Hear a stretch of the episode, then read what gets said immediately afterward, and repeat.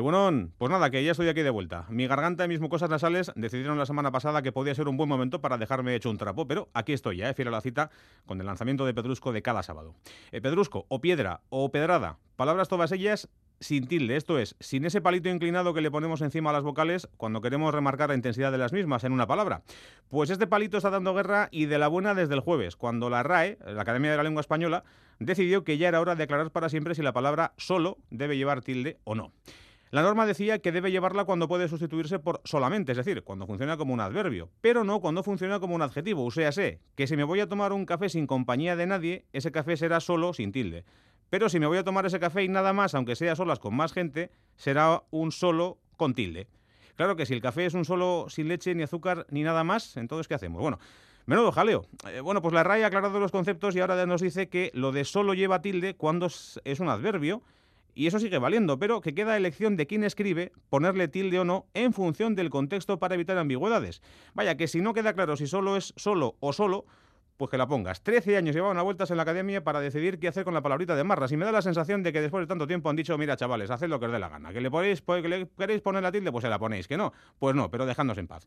Esto lo digo yo. Juego, la RAE dice que no, que lo que han hecho es redactar la norma para que quede más clara, aunque no sé si han conseguido su objetivo. El caso es que, a cuenta de la palabrita de marras, pues me ha dado por reflexionar un poco esta mañana de sábado y he llegado a la conclusión de que estar solo, con tilde o sin tilde, es una faena. Me venía otra palabra, la que, empieza por pu, pero vamos a dejarlo así, en faena.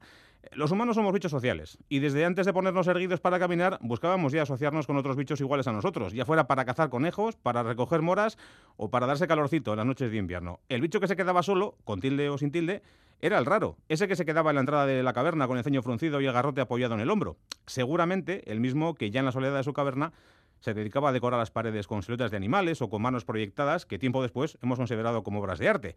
Porque la soledad es propia de poetas atormentados y de cantautores moñas. Esos a los que les da pena la vida porque su chica les ha dejado o aún peor, por no sentirse correspondidos por su amor platónico. Aunque hay otras soledades peores, ¿eh? La de, por ejemplo, quien ha perdido el amor de su vida ya con el pelo blanco y muchos años en el carné. La de quien ve volar de su casa a sus hijos, por ejemplo, esos que vendrán solo ya, con tilde o sin ella, para la cena de Navidad. O la de quien malgasta su vida buscando aquello que nunca ha perdido.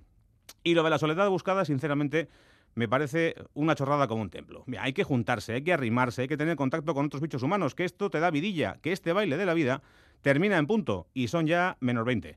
Fíjate si será malo estar solo que hasta la raya ha decidido que hay que ponerle tilde.